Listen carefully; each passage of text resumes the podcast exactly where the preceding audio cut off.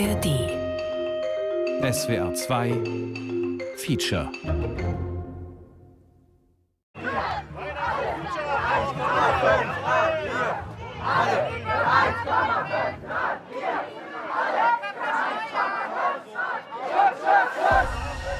Flut in Pakistan.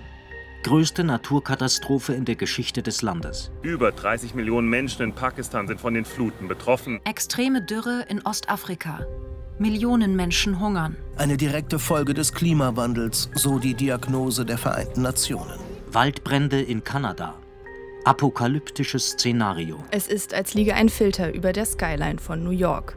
Doch der rote Smog könnte ernsthafte gesundheitliche Folgen haben. Menschen verzweifelt. Die Feuerwehr wird kaum noch Herr der Lage. Was, wenn die besten Jahre vorbei sind?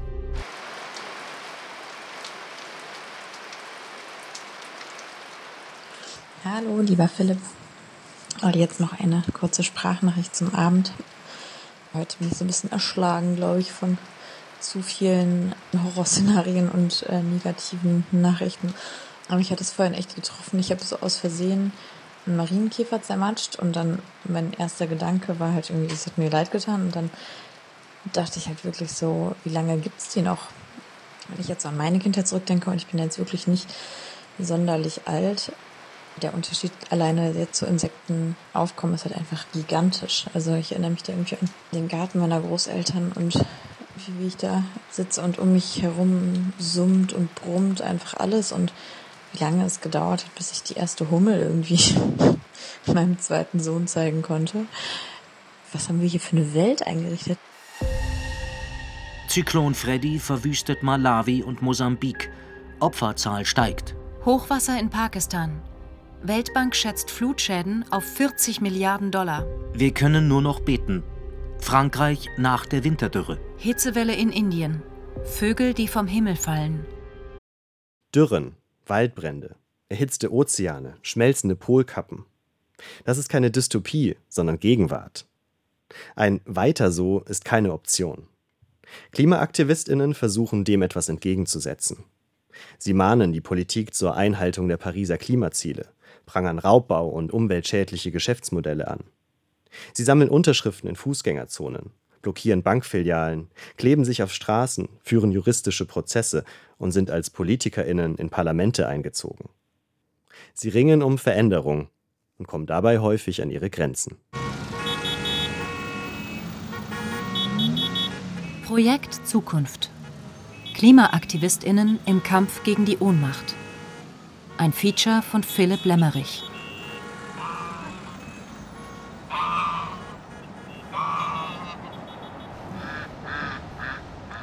Berlin im Februar. Auf der Spree schwimmen ein paar Enten. Die wenigen Spaziergänger sind in dicke Mäntel eingehüllt. Klimapolitisch hält das Land keine Winterruhe. Die Razzia gegen die letzte Generation im Dezember, der Kampf um Lützerath und die Kohle darunter.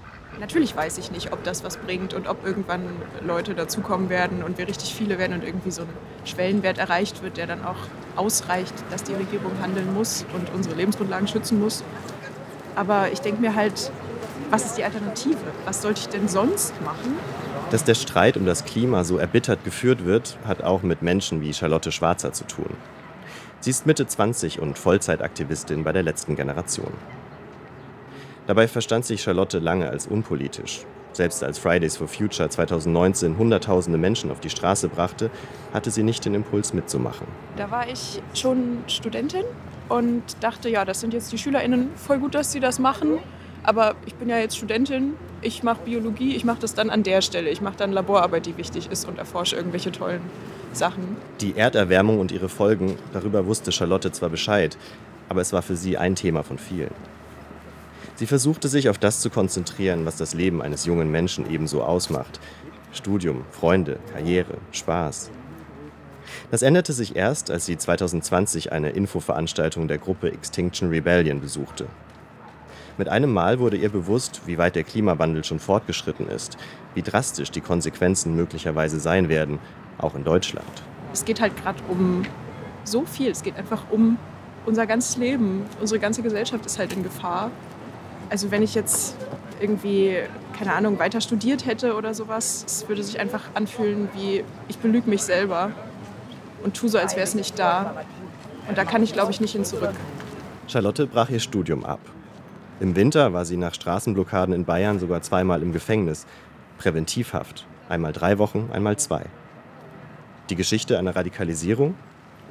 Charlotte sieht sich in der Tradition des zivilen Widerstands.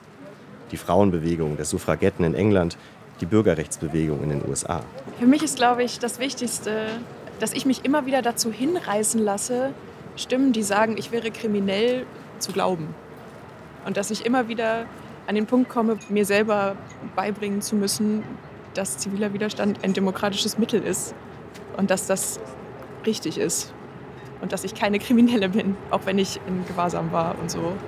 Die Forderungen der letzten Generation sind eher symbolischer Natur. Ein Tempolimit von 100 km/h auf deutschen Autobahnen, die Wiedereinführung des 9-Euro-Tickets. Das zentrale Projekt ist die Einführung eines Gesellschaftsrats, ein Gremium repräsentativ ausgewählter Bürgerinnen und Bürger, das verbindliche Vorschläge für mehr Klimapolitik machen soll. Ein direkt demokratisches Gremium, dessen Realisierbarkeit Expertinnen stark anzweifeln. Es muss jetzt passieren, dass die Bundesregierung auf unsere Forderungen eingeht, dass dieser Gesellschaftsrat einberufen wird und eben dann die Regierung verbindlich sagt, ja, wir wollen diese Maßnahmen dann umsetzen. Also ich persönlich habe gerade viel Hoffnung, dass das klappen könnte. Der sechste Bericht des Weltklimarats beginnt mit einer hoffnungsvollen Botschaft. Umgehendes Handeln kann eine lebenswerte Zukunft für alle sichern, so lautet die Überschrift des Papiers. Wie der Bericht des IPCC heute zeigt, ist die Menschheit verantwortlich für die Erderwärmung der letzten 200 Jahre. Unsere Welt braucht Klimamaßnahmen auf allen Fronten. Alles, überall und so schnell wie möglich. Das 1,5 Grad Ziel des Pariser Klimaabkommens ist kaum mehr zu erreichen. Die Erderwärmung nimmt zu. Der Generalsekretär der Vereinten Nationen warnt. Die Menschheit steht auf dünnem Eis. Und dieses Eis schmilzt schnell. Länder, die wenig zum Klimawandel beigetragen haben, sind unverhältnismäßig stark betroffen. Diese Woche war ja das Thema Klima stark in den Medien in ganz verschiedenen Formen. Und dann kam auch noch der Bericht der IPCC, also des Weltklimarats, raus. Da heißt es, die in diesem Jahrzehnt getroffenen Entscheidungen und durchgeführten Maßnahmen werden sich jetzt und für Tausende von Jahren auswirken. Wenn Sie, Herr Scheibe, diesen Satz hören, sind Sie da eher kämpferisch optimistisch oder resignieren Sie da fast schon? Die Herausforderungen sind in der Tat unglaublich groß, wahrscheinlich die größten, vor denen die menschliche Gesellschaft äh, so als Kollektiv bisher stand. Jonas Scheible, Buchautor, Redakteur für Klimapolitik beim Spiegel im März 2023. Die Zeit ist unglaublich knapp. Die Gefahren, die drohen, sind riesig. Was auf dem Spiel steht, ist viel, ist alles, ist die Freiheit, ist die Demokratie an sich. Aber gerade deshalb hilft es ja nichts zu resignieren. Also wir können nicht scheitern, wir dürfen nicht scheitern. Ich sag Kohle, ihr sagt Stopp! Kohle! Stopp! Kohle! Stopp! Kohle, Kohle, Kohle! Stopp, stopp, stopp! Und nochmal alle Plakate und Schilder in die Luft! Nochmal Hände in die Luft! Und laut! Ich sag Kohle, ihr sagt Stopp! Am 20. September 2019 demonstrierten deutschlandweit über eine Million Menschen für Klimaschutz und die Einhaltung des 1,5 Grad Ziels. Ich erinnere mich noch gut an den schier endlosen Strom überwiegend junger Menschen, der sich auf das Brandenburger Tor zuschob. Singend und tanzend kamen sie dort an und ich dachte, unglaublich mit einem solchen Gefühl von Gemeinschaft und Selbstwirksamkeit in ein politisches Leben zu starten.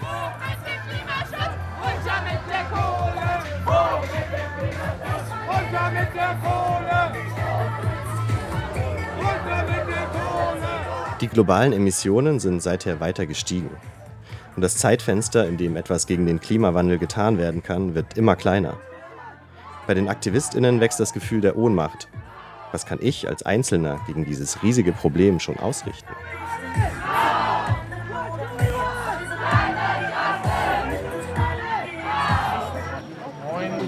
Die Hansestadt hat einen Masterplan, der steht fest, der ist von der Klimaleitstelle erarbeitet. Lübeck. Es ist Frühling. Ein Flohmarkt am Rande der Stadt. 50 Unterschriften in zwei Stunden, das ist ein ganz guter Schnitt. Kerstin Weber ist Ende 60, freundlich, zugewandt. Sie kann mit Menschen, das merkt man sofort. Seit einem guten halben Jahr engagiert sie sich beim Klimaentscheid Lübeck. Das sind auch die eigenen Klischees, mit denen man da so ein bisschen kämpfen muss. So. Gerade letzte Woche waren wir in Mäuslingen, das ist auch ein Stadtteil von Lübeck, bei so einem Gemeindefest. Und ich dachte erst, oh Gott, das wird hier gar nichts. Die essen ja alle nur Würstchen. Und, aber es war toll. Wir haben dann an den Tischen zusammengesessen und geredet und unterschrieben. Die Stimmung war gut. Moin. Moin. Kommen Sie Lübeck? Ja. Darf ich Sie noch fragen, also ich sammle Unterschriften für ein Bürgerbegehren. Wir möchten gerne, dass Lübeck klimaneutral wird schon 2035. Die Lübecker Bürgerschaft diskutiert über einen Masterplan Klimaschutz. Auf 360 Seiten wird darin ausgeführt, wie die Hansestadt bis 2040 klimaneutral werden kann. Der Ausstoß von Treibhausgasen soll bis dahin so weit sinken, dass er von CO2-Senken wie Wäldern oder Mooren kompensiert werden kann. Gelingen soll das mit vielen Einzelmaßnahmen. Energetische Sanierung von Gebäuden, neue Radwege statt Straßenbau, die Ansiedlung von klimafreundlichem Gewerbe, die Aufwertung von Stadtparks. Also wir haben eigentlich gute, gute Voraussetzungen, um das zu schaffen. Kerstin Weber und ihre MitstreiterInnen wollen Druck aufbauen, damit aus dem Plan Realität wird. Und Lübeck soll auch schneller als geplant klimaneutral werden, nämlich 2035. Wir wollen das Tempo beschleunigen. Genau. Die Inhalte stehen fest, wir wollen nur das Tempo beschleunigen. Genau wie Sie es sagen. Ah, ja, und es kann nicht schaden, wir Nee. ein bisschen Tempo zu machen. Das sage ich Ihnen. 8500 Stimmen braucht das Bürgerbegehren. Dann muss sich die Lübecker Bürgerschaft damit befassen. Sollte sie es ablehnen, kommt ein Bürgerentscheid. In Dutzenden Städten und Gemeinden in ganz Deutschland haben solche Initiativen zu ambitionierterem kommunalen Klimaschutz beigetragen. Rüsselsheim. Die Stadtverordnetenversammlung stimmt fast einstimmig dem Klimaaktionsplan zu. Rüsselsheim soll bis 2035 klimaneutral werden. Bietigheim-Bissingen. Der Gemeinderat hat das Bürgerbegehren 2035 klimaneutral einstimmig angenommen. Aachen. Der Stadtrat hat mit einer überwältigenden Mehrheit den Einwohnerinnenantrag des Klimaentscheids Aachen angenommen. Weinstadt stimmt für Klimaneutralität bis 2035. Ob das auch in Lübeck klappt? 3000 Unterschriften fehlen noch. Nee, danke. Wir haben auch gar keine Zeit. Wir würden das gerne genießen. Nein, wir möchten das genießen hier. Ja, zum Glück können Sie es noch. Mal sehen, wie es in zehn Jahren aussieht, was Sie dann genießen. Und dann da sozusagen bei sich zu bleiben und ruhig zu bleiben und nicht ironisch und sarkastisch zu werden, das ist auch eine Übung für mich. Ich möchte auch unterschreiben, was ich darf. Oh ja, das ist wunderbar. Sie wohnen in Lübeck? Die meisten Passanten unterschreiben sofort, fangen an, über Solarenergie und den Klimaschutzplan der Stadt zu diskutieren. Gelebte Demokratie im Kleinen. Es ist anstrengend. Also ich merke jetzt schon langsam, ich stehe jetzt eben hier schon drei Stunden rum. Ja. Mir tun jetzt langsam die Füße weh, mein Mund ist sabbelig, ich habe keine Stimme mehr.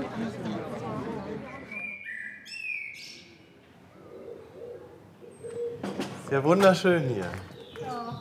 Ich habe gerade schon eine Amsel aufgenommen da draußen. Ja, die ähm, hier bei mir brüten welche da in der Rose Ja. und machen immer ein Heidengezeter und ich verteidige sie immer gegen die blöden Tauben. Kerstin Weber war schon länger Öko, kaufte regionale Produkte, fuhr ein Elektroauto und jetzt ein Lastenrad. Aber dass das nicht reicht, wurde ihr erst im letzten Jahr so richtig klar. Da war sie in den Schweizer Alpen und sah schmelzende Gletscher, die Erosion an den Berggipfeln. Und sie sah die Touristen, die in überdimensionierten Autos zum Wandern kamen. Ich sag's mal ganz knapp, ich finde, wir haben es verkackt. Also wir sind diejenigen, die wie die Male im Speck überall hingefahren sind, gemacht haben, getan haben, geflogen und sonst wo Kreuzschiff vor und zurück. Und da haben wir uns nie Gedanken gemacht. Nie. Ich bin manchmal was erstaunt, mit welcher Blauäugigkeit und Naivität man da auch weggeguckt hat. Wenn ich die Nachrichten gucke, dann fühle ich meine Selbstwirksamkeit auf Minus, im Minusbereich. Wenn ich aber mit meinen Mitstreiterinnen auf der Straße bin oder bei, auf Plätzen und, und äh, Unterschriften sammle oder auf, auf den Demos bin, äh, dann habe ich schon das Gefühl, da ist ein gutes Maß an Wirksamkeit.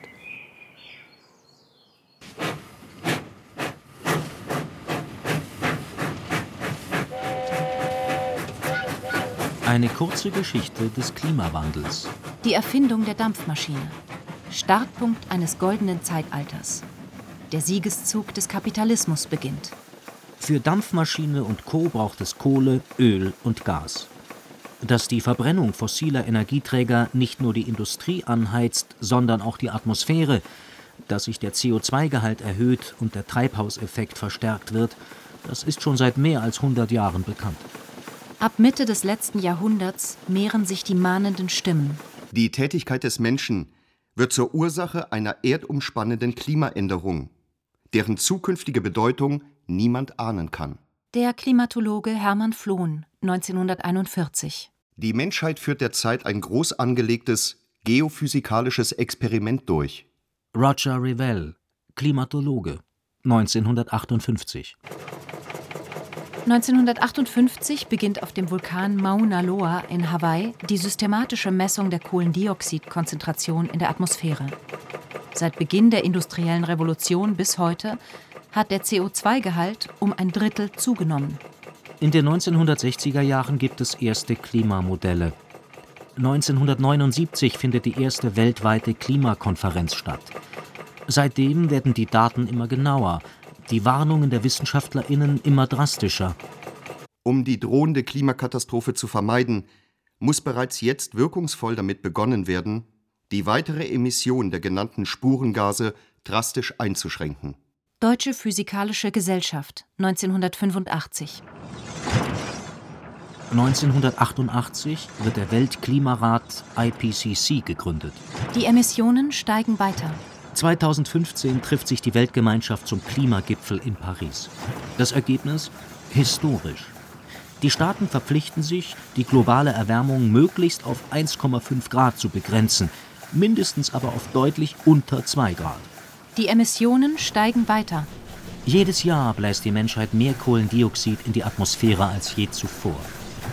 Aller internationalen Bemühungen um mehr Klimaschutz zum Trotz. Die Modelle aus den 1980er und 1990er Jahren haben Hitzewellen, Dürren, Extremwetterereignisse von heute erstaunlich genau vorausgesagt.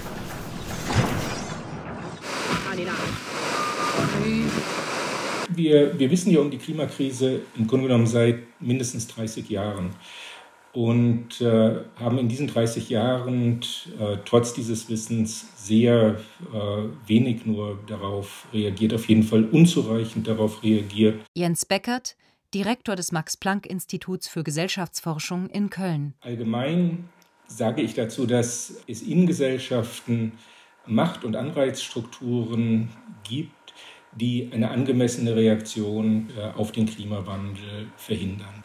Wenn Sie an die Unternehmen denken, dann geht es bei den Unternehmen immer um die Verteidigung von etablierten und ja auch gut funktionierenden Geschäftsmodellen.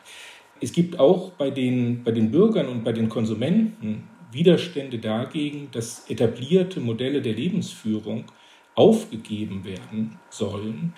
Und für die Politik gilt letztendlich das Gleiche. Einmal aus den Gründen der, der Wählerreaktion, aber dann ist die Politik natürlich auch angewiesen auf eine gut funktionierende Wirtschaft, weil daraus sowohl natürlich die Staatseinnahmen beschritten werden, als auch die Legitimation für die Politik entsteht. Und das führt insgesamt dann dazu, dass letztendlich alle diese drei Bereiche immer Kompromisse finden können untereinander, die zu Lasten der Natur gehen. Nee, da, da vorne, aber unsere, unsere Scoutin kommt gerade so. Also, wir sind die Eltern gegen die Faschismusindustrie. Wir machen elterlichen Gehorsam gegen Klimazerstörer.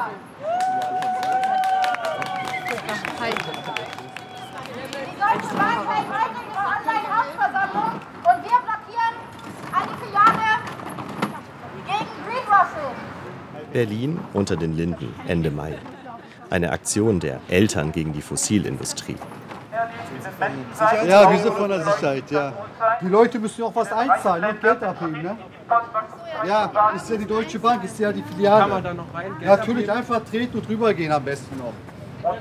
Das ist ja eine Aufforderung zur. Körperverletzung. Guck mal, da vorne ist Straße. Nee, die müssen ja auch arbeiten, aber. Das ist ja das Problem. Und jedes Mal dasselbe. Deutsche Bank ist auch einer der größten Finanzierer der vom Fracking in Lateinamerika, eine fossile Technologie, die in Deutschland verboten ja auf der ist. anderen Seite stehen. Die Deutsche Bank hat finanzielle Verbindungen zu mehreren Unternehmen, die eine Umweltzerstörung beitragen, wie zum Beispiel der Bergbau Anglo-American und seine emissionsreiche Ausbeutung natürlicher Ressourcen in Chile. Miriam, 32 Jahre alt und Mutter zweier Kinder, ist erst seit kurzem bei den Eltern gegen die Fossilindustrie dabei. Es ist ihre erste Blockade heute. Darf ich fragen, wie es dir geht? Bist du nervös? Ein bisschen schon, aber nicht übermäßig. Ich glaube, es hat viel damit zu tun, ähm, mit dieser Überzeugung, dass wir hier nicht Menschen bei der Arbeit behindern, sondern ähm, das Wichtigste machen, was wir tun können. Für die Zukunft unserer Kinder einstehen. Eltern, das hat etwas Sanftes, Weiches, Verletzliches, Nahbares. Auf Bobbycars sitzen sie vor der Bankfiliale. Fossilindustrie dagegen klingt nach mächtigen Maschinen und Kapital. Unnahbar, unangreifbar. Anzugträger mit Aktenkoffern in Bürotürmen aus Glas.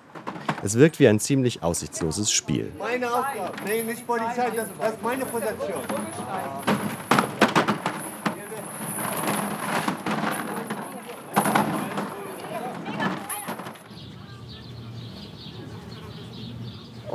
Die Hose rutscht. Eng. Soll ich die enger machen? Du kleiner süßer Kerl. Bist du schon ein bisschen müde? Ein paar Tage vor der Blockade in Berlin-Mitte traf ich Miriam in einem Berliner Park. Ihr jüngerer Sohn spielte mit Erde und Schaufel, der ältere war in der Kita. Äh, Medizin habe ich studiert. Genau, da war es halt einfach nicht so mein primäres Anliegen, mich da um Klimaschutz zu kümmern. Und groß geworden ist es dann tatsächlich nach der Geburt meines ersten Kindes. Fridays for Future haben sich gegründet. Greta Thunberg war irgendwie da. Und als ich auf der ersten Demo war, hat mich das so berührt, da umgeben zu sein von diesen super jungen Menschen, die ihre Schilder hochgehalten haben und plötzlich so laut geworden sind und so sehr irgendwie verstanden haben, was Sache ist. Ich habe da tatsächlich geweint. In einem sehr verletzlichen Moment ihres Lebens, mit einem Baby im Arm, wurde Miriam klar, in welcher Welt ihr Kind aufwachsen wird. Eine Welt, in der sich Naturkatastrophen häufen, in der Gesellschaften instabiler, Verteilungskämpfe wahrscheinlicher werden. Mich hat einfach so ein unglaubliches Unbehagen und eine riesige Unruhe ergriffen. Es gab viele Abende, auch an denen ich da saß und richtig, ja, so eine Art Verzweiflung und so diese große Ohnmacht auch wirklich gefühlt habe, wo ich so dachte, wie klein bin ich, wie, wie klein ist meine Wirkmöglichkeit im Vergleich zu der Größe des Problems. Dann habe ich aber angefangen, mehr zu auch kleineren Veranstaltungen zu gehen. Parents for Future, irgendwie Kundgebung hier. Und ich weiß noch, das war irgendwann, ich glaube November, es war super kalt, es war ähm, Winter, es war unglaublich ungemütlich und schon dunkel. Und ich bin mit meinen relativ müden Kindern irgendwie hingefahren. Und dann waren da insgesamt 25 Leute vom Abgeordnetenhaus. Und da habe ich verstanden, was ich vorher immer so als Mantra mir selber gesagt habe, dieses jede Person macht einen Unterschied, jede Person macht einen Unterschied, da habe ich richtig gefühlt, jede Person macht einen Unterschied. So, dass ich da hingefahren bin, war nicht umsonst. Laut UNICEF ist bereits heute fast jedes Kind auf der Erde gefährlichen Bedingungen durch den menschengemachten Klimawandel ausgesetzt. Wie können wir das zulassen? Es sind besonders die ärmsten aller Kinder betroffen. Wie können wir ihnen eine Zukunft bieten? Die Polizei ist mittlerweile mit mehreren Mannschaftswagen angerückt, hält sich aber im Hintergrund. Seit den regelmäßigen Blockaden der letzten Generation ist eine Aktion wie diese Routine. Alles klar, möchte sich jemand hier quasi aufzeigen als Versammlungsverantwortlicher, deren Ansprechpartner für uns auch ist, dass wir hier die Versammlung schützen können im Endeffekt. Wäre auch gut fürs ganze, ähm, für die ganze Handhabe im Anschluss.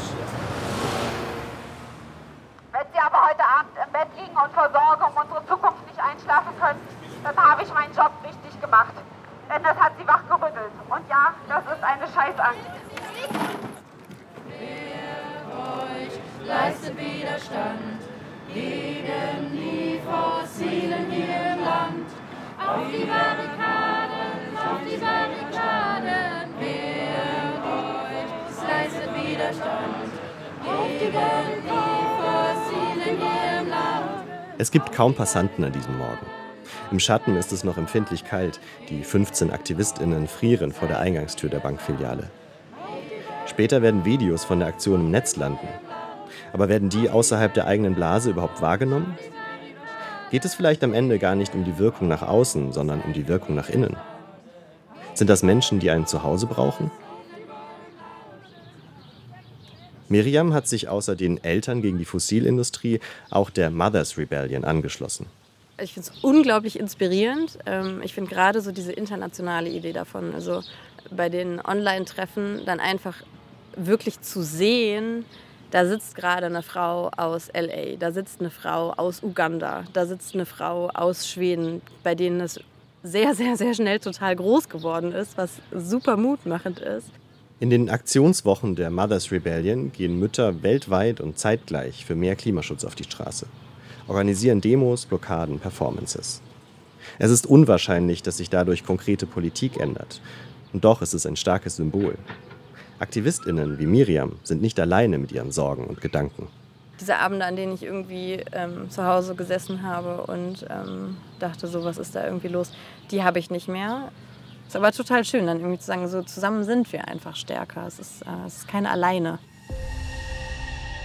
Klimakleber legen Deutschland lahm. Durchsuchungen bei Aktivisten. Bundesweite Razzia gegen letzte Generation. Razzia gegen letzte Generation.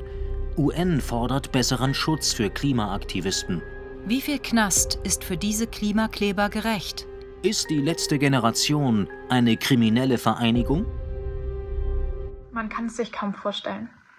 Man kennt es nur aus dem Film. Plötzlich wacht man auf, weil gegen deine Tür gedonnert wird. Man wacht auf, weil Polizei geschrien wird und plötzlich steht ein Polizist mit schusssicherer Weste vor deinem Bett und richtet eine Waffe auf dich. Ende Mai 2023 berichtet Carla Hinrichs, Aktivistin der letzten Generation, auf Twitter von der Razzia in ihrer Wohnung. Ob der Polizeieinsatz tatsächlich so stattgefunden hat, lässt sich nicht überprüfen, aber sicher ist doch, die Bandagen werden härter. Die Staatsanwaltschaft ermittelt wegen des Anfangsverdachts auf Bildung einer kriminellen Vereinigung. Ein Straftatbestand, der normalerweise bei Terrorismus und organisierter Kriminalität Anwendung findet. Es wird immer gesagt, die Klimaproteste sind zu radikal oder sie werden viel zu radikal.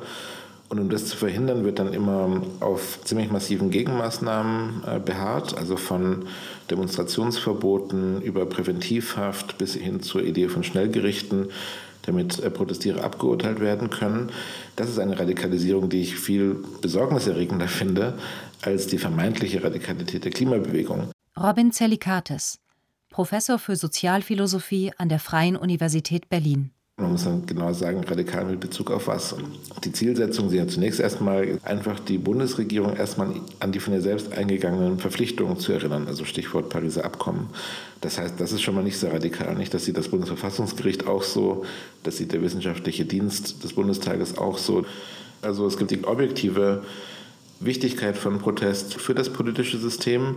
Also viele äh, Innovationen im politischen System wären gar nicht denkbar gewesen. Viele Fortschritte hätte es gar nicht gegeben ohne sehr massive Protestbewegungen.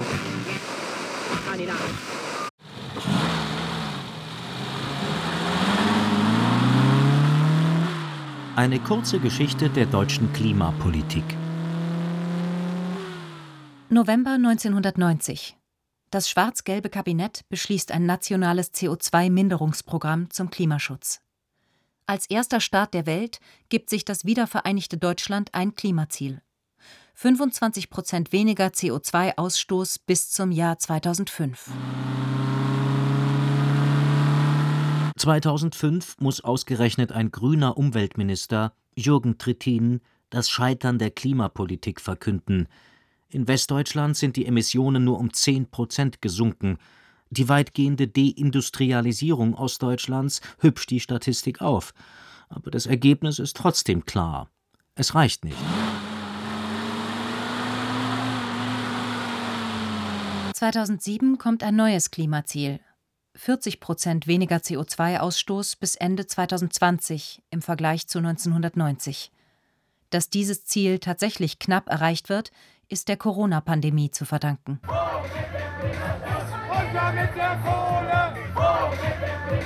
Im Oktober 2019, Fridays for Future ist gerade auf dem Höhepunkt ihrer Mobilisierung, stellt die Große Koalition ihr Klimapaket vor.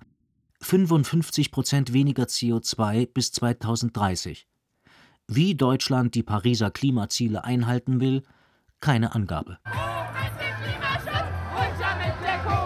Junge Leute reichen, unterstützt von Umweltverbänden, Klage beim Bundesverfassungsgericht ein. Im Frühjahr 2021 die Entscheidung. Das Klimaschutzgesetz der Großen Koalition ist zum Teil verfassungswidrig, da die Maßnahmen zu Lasten der jungen Generation gehen. Denn für die Minderung der Emissionen ab 2031 fehlten verbindliche Vorgaben. Das Gericht beruft sich auf Artikel 20a des Grundgesetzes, der die natürlichen Lebensgrundlagen auch von zukünftigen Generationen schützt. Die Regierung ist zum Handeln verpflichtet. Noch vor der Bundestagswahl 2021 wird die Novellierung des Klimaschutzgesetzes verabschiedet. Die Reduktion der Treibhausgasemissionen muss strenger geregelt werden und Deutschland soll bis 2045 klimaneutral werden. Ein bahnbrechender Erfolg der Klimabewegung.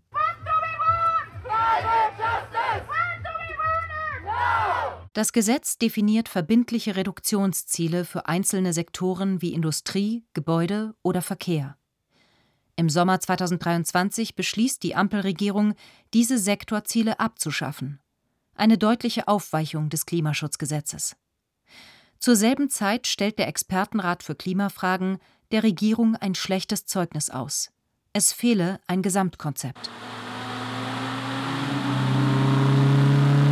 Bis heute ist nicht klar, wie Deutschland das 1,5 Grad Ziel erreichen will.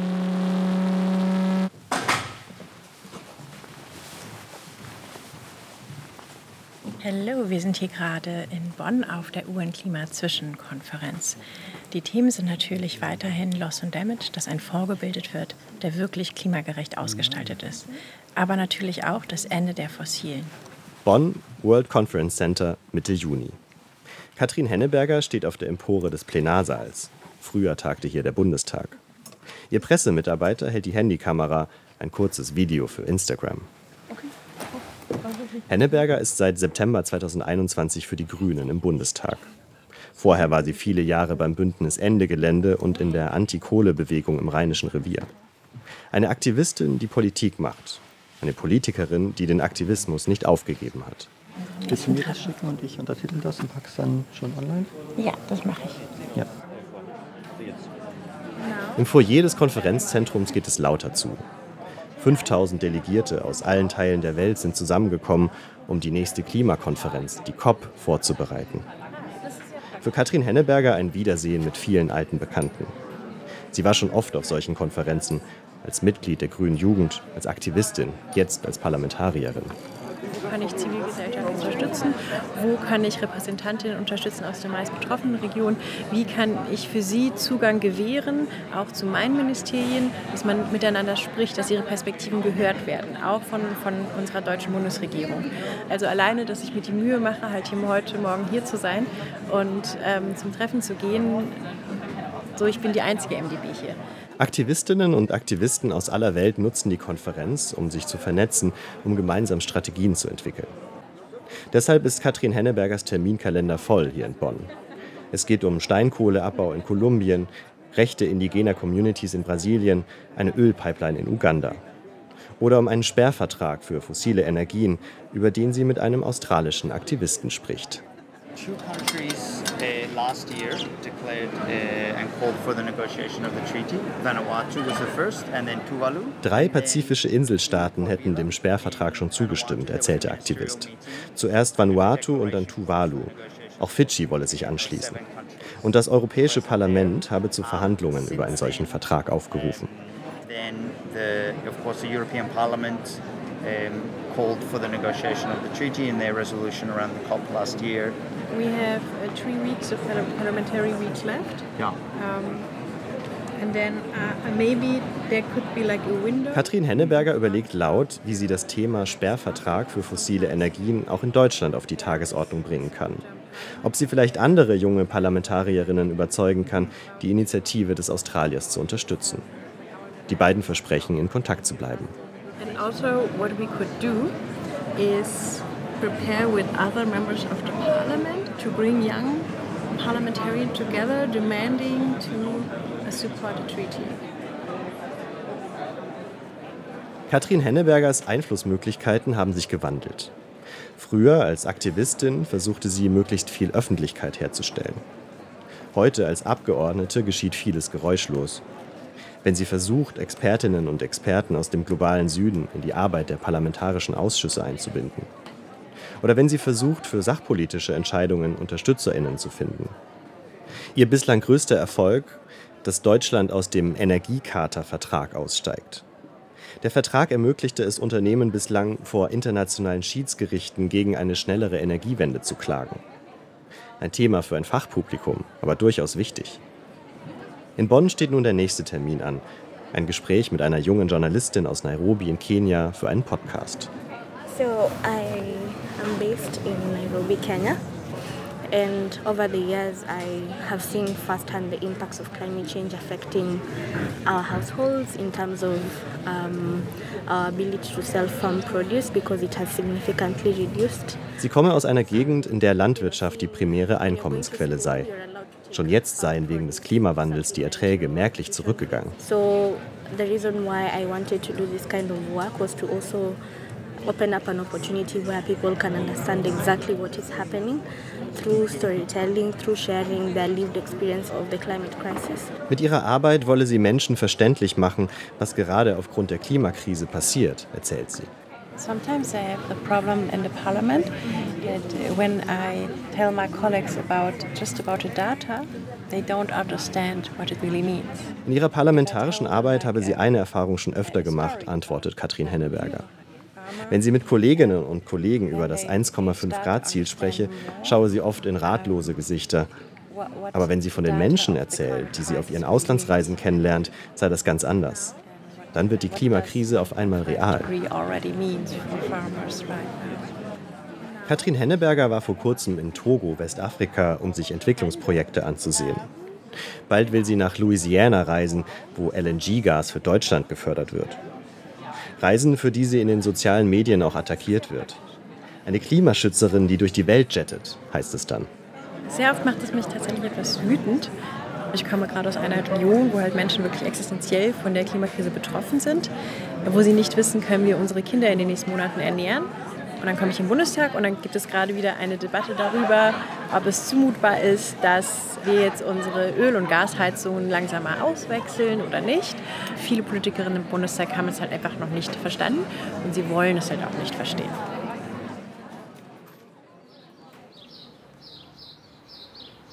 Charlotte Schwarzer, die ehemalige Biologiestudentin, die zur Vollzeitaktivistin bei der letzten Generation wurde, lässt meine Anrufe und Nachrichten wochenlang unbeantwortet. Sie wird später von einer schwierigen Zeit erzählen, von Stress, Überforderung, einer Depression. Stattdessen meldet sich ein anderer Aktivist, der voller Tatendrang ist. Ich nehme das nicht hin, dass es kein Angebot gibt, was die ökologische Krise auf der Höhe der Relevanz quasi erfasst und entsprechende Lösungen anbietet. Ne? Weil ähm, selbst die Grünen haben nicht das in ihrem Programm stehen, was aus wissenschaftlicher Sicht notwendig wäre, um hier die Klimakrise noch abmildern zu können in Deutschland. Freiburg im Hochsommer. Mit Alexander Grevel sitze ich auf der Terrasse seiner Wohnung im Schatten. Er hat in Biochemie promoviert, war Mitgründer der Klimaliste Baden-Württemberg. 2021 traten sie zur Landtagswahl an. Wir waren am Ende bei 42.000 Stimmen, 0,9 Prozent, was für einen Anfang gut war, aber wir haben halt einfach nicht die Zeit. Uns fehlt die Zeit, auf dem politischen Weg mit einer neuen Partei eine Veränderung zu erreichen. Aus dieser Unruhe heraus wurde Alexander Grevel Klimaaktivist. Seinen Job als wissenschaftlicher Mitarbeiter an der Uni hat er gekündigt. Jetzt arbeitet er Vollzeit im Social-Media-Team der letzten Generation. Ein reguläres Arbeitsverhältnis mit Arbeitsvertrag, Krankenversicherung, einem regelmäßigen Gehalt. Er verdiene nicht viel, erzählt Alexander, aber genug, um seine monatlichen Kosten zu decken. Bei Blockaden macht er auch mit, allerdings ehrenamtlich. Ich kann nachvollziehen, dass Menschen gestört sind in ihrem Alltag, weil das ist nicht angenehm. Wir erzählen den Menschen das, was unangenehm ist. Wir möchten die Menschen aus ihrer Verdrängung herausholen.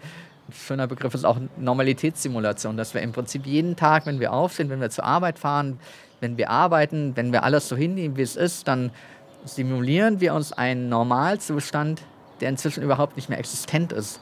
Anders als viele andere Aktivisten strahlt Alexander Zuversicht aus, manchmal auch Freude. Eine bemerkenswerte Eigenschaft. Wir gehen von der Terrasse ein paar Stufen runter ins Souterrain. Dort hat Alexander seinen Arbeitsplatz eingerichtet. Da kann man jetzt mal reingucken, ob da irgendwas ähm, Interessantes gekommen ist. Ah, grüßt euch, vielleicht mal Bundesbehörden stürmen und besetzen, statt sich auf die Straßen zu setzen.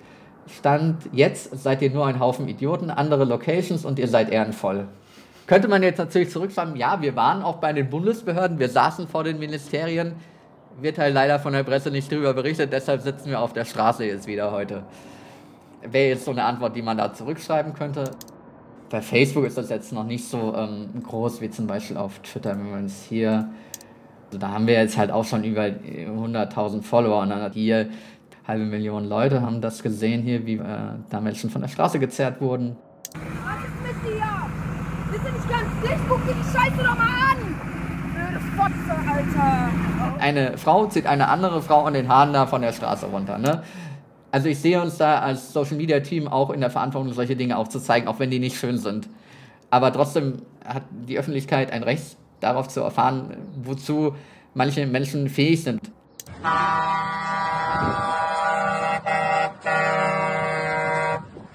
War hier in, in Stralsund, wo dann der LKW den Menschen da nach vorne schiebt. Das sehen wir jetzt gleich. Das, äh, der, der, Fahrer steigt jetzt hier wieder ein und jetzt, ähm, fährt er halt einfach los ne? und äh, schiebt dann da diesen, diesen Menschen da vor sich her. Ne?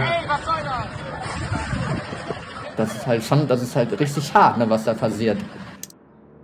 Und das ist halt so, so ein Video, was dann halt irgendwie weltweit viral gegangen ist. Hier ne, knapp 36 Millionen Aufrufe von diesem Video. Ne? Das ist halt schon, äh, ja, krass. Die Bilder sind erschütternd. Ich muss an all die Vorwürfe und Diffamierungen der letzten Monate denken. Parlamentarier, Journalisten, Menschen mit Einfluss und Reichweite beschimpften Aktivistinnen der letzten Generation. Manche schreckten auch vor Hate Speech nicht zurück. Wäre es wirklich verwunderlich, wenn am Ende möglicherweise die Gewalt eskaliert? Hier schreibt jemand, heute gibt es Tote. Ich fahre jetzt zum Stachus in München und werde einen von euch töten. Drei Ausrufezeichen. Ne? Also das ist halt, das ist so der, der Hardcore-Teil, ne? was man so, das, das trauen sich Leute auch in der Regel nicht auf, auf Social Media, das kommt dann per Mail sowas, ne? Das kennst du wahrscheinlich.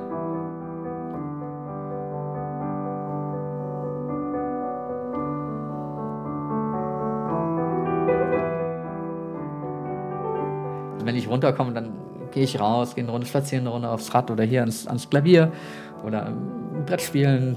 Das, das hilft dann immer einfach so, um andere, auf andere Gedanken zu kommen und einfach sagen, ja, es gibt, es gibt auch noch schöne Dinge außerhalb von der letzten Generation, dem ganzen Aktivismus.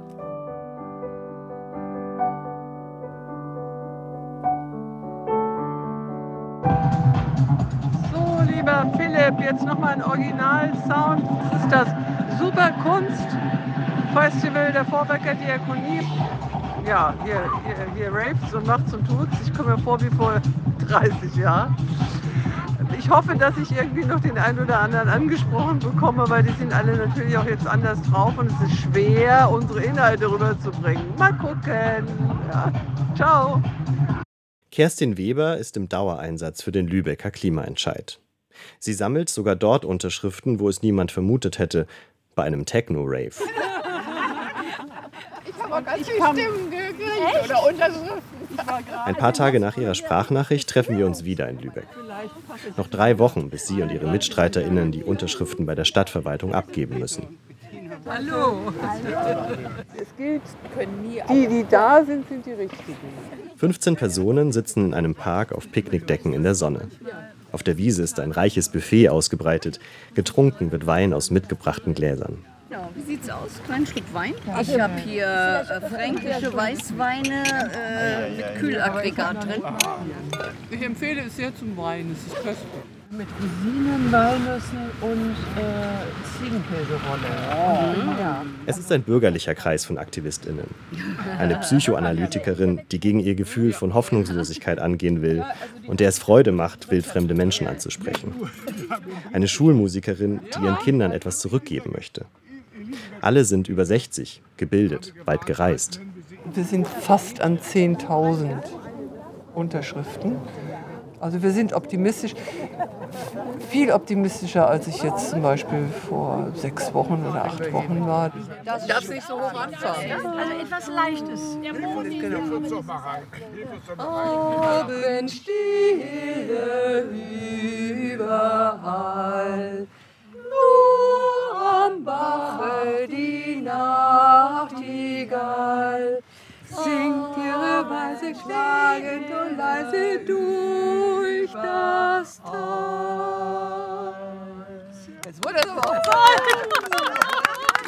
Ja, völlig ungeübte Stimme. Ja, haben wir ja auch nicht was durchzuschauen. Genau. Was ist die Zahl jetzt? Nee. Nee, das ist unser Ziel und ihres hoffentlich auch. Drei Wochen später. Der Tag der Unterschriftenübergabe. Kerstin Weber und ihre MitstreiterInnen geben die Unterschriftenlisten beim Lübecker Bürgermeister ab. Es ist ein ganzer Leiterwagen voll mit Aktenordnern. Ja. Die richtige Zahl ist 11.584. Genau. Da sind wir mächtig stolz drauf. Die Reaktion Verhalten. Ich glaube, das ist ja erstmal ein Signal dafür, dass viele sich mit dem Thema auseinandersetzen und ähm, auch an der Stelle sozusagen sich Maßnahmen wünschen. Ähm, allerdings, und das muss man natürlich auch sagen, um die wirklichen Maßnahmen geht es ja in dem Fall gar nicht, sondern im Moment kämpfen sie ja nur für ein Gutachten. Der Masterplan, um den es hier geht, sei noch gar nicht verabschiedet. Folglich könne man ihn auch nicht beschleunigen, erklärt der Bürgermeister. Außerdem müsse erst einmal das Innenministerium überprüfen, ob das Bürgerbegehren überhaupt zulässig sei. Die Aktivistinnen und Aktivisten vom Klimaentscheid sind enttäuscht. Monatelang haben sie auf den Straßen der Hansestadt für mehr lokalen Klimaschutz gekämpft und werden dann einfach abgewimmelt. Möglichst zügig viele Maßnahmen umsetzen, als über die Frage zu streiten, ob wir ein Jahr früher oder später fertig sind.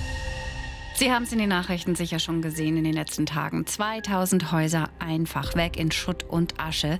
Es sieht aus wie nach einem Raketenangriff im Städtchen Lahaina auf der hawaiianischen Insel Maui. In mehreren Regionen Griechenlands kämpfen Feuerwehren und Freiwillige weiter gegen die schweren Waldbrände. Alexandros und seine Familie können nur noch zusehen. Seit vier Tagen breiten sich die Flammen bei Avandas aus, immer weiter, immer schneller, angefacht von heftigem Wind. Im nordafrikanischen Libyen wird das Ausmaß der Verwüstung nach den Überschwemmungen sichtbar. In Griechenland stehen weite Landstriche unter Wasser. Wie hier in Larissa hat es die ganze Nacht weiter geregnet. Besonders betroffen ist die Hafenstadt Darna im Osten des Landes. Zwei Dämme konnten offenbar den Wassermassen nicht standhalten. Also zunächst einmal hat das politische System in einer Demokratie hoffentlich das Selbstverständnis und in jedem Fall die Aufgabe, den Auftrag gegenüber der Zivilgesellschaft, gegenüber der Öffentlichkeit und das heißt eben auch gegenüber Protestbewegungen responsiv zu bleiben. Je länger wir warten mit einer adäquaten Antwort auf diese objektive Krise der Klimakatastrophe, desto mehr soziale, politische Verwerfungen wird es eben geben. Andererseits bin ich aber vorsichtig optimistisch, weil sich in den letzten Jahren doch einiges auch verschoben hat im gesellschaftlichen und auch im politischen Diskurs. Ohne die Protestbewegung hätte es äh, diese Aufmerksamkeit, die der Klimakrise heute zukommt, glaube ich, nicht gegeben. Ohne die Protestbewegung hätte es vermutlich auch das sehr wegweisende Urteil des Bundesverfassungsgerichts zur Klimakatastrophe nicht gegeben. Und in der jüngeren Generation, glaube ich, ist das Bewusstsein für die Unausweichlichkeit, da auch radikale Schritte zu gehen, viel, viel größer als unter denen, die heute in Deutschland politisch das Sagen haben und wirtschaftlich die Macht in den Händen halten.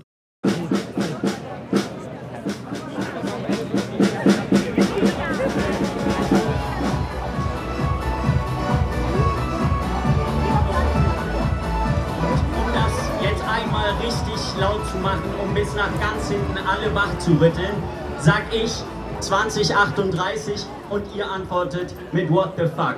2038! What the fuck? 2038! What the fuck? Welzow im Lausitzer Braunkohlerevier. Eine Demo von Fridays for Future. Etwa 1000 junge Menschen sind angereist, aus Berlin, Hamburg, Stuttgart. Sie schieben sich durch die Straßen des Dorfes. Ihr Weg wird gesäumt von Bewohnern der Region. Sie trinken Bier, grillen, schütteln den Kopf. Manche pöbeln, manche tragen rechte Symbole auf ihrer Brust. Es sieht aus wie ein billiges Klischee. Die progressiven jungen Städter, die hier für einen Tag landen wie ein UFO und dann wieder zurückfahren. und die Landbevölkerung, die dem Wandel kritisch entgegensteht.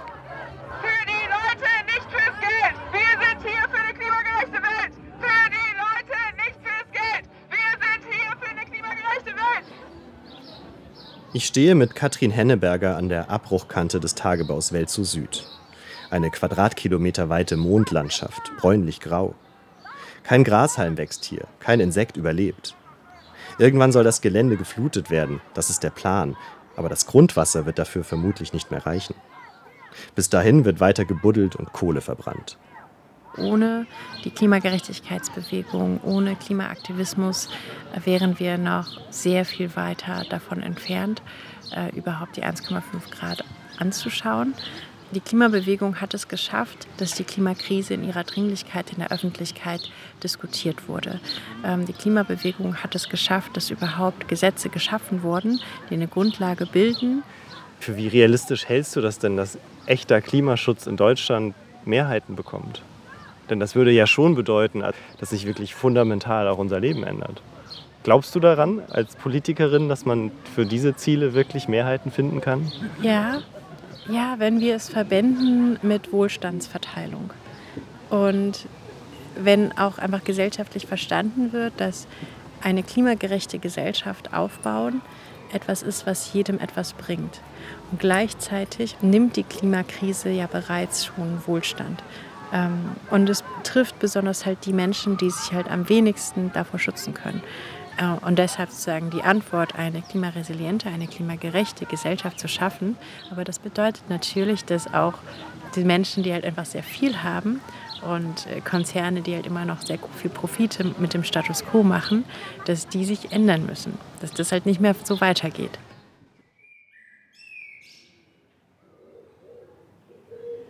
Ich bin ein letztes Mal im Garten von Kerstin Weber in der Lübecker Altstadt.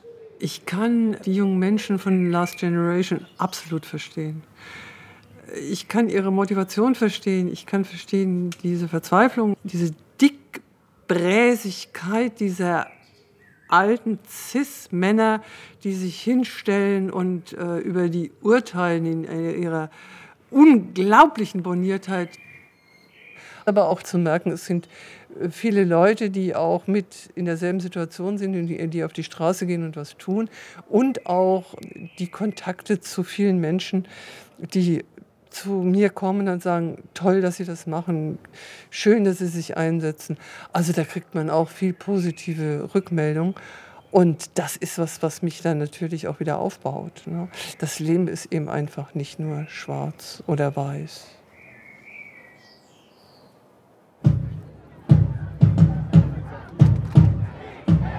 Projekt Zukunft.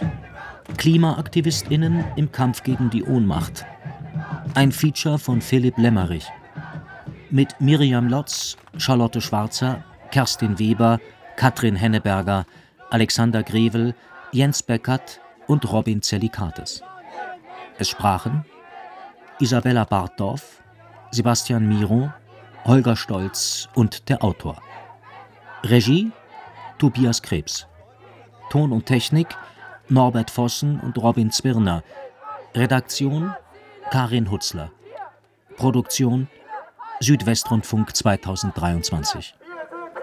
Wir sind viele, haltet euch an Klimaziele. Wir sind hier, wir sind viele, haltet euch an Klimaziele.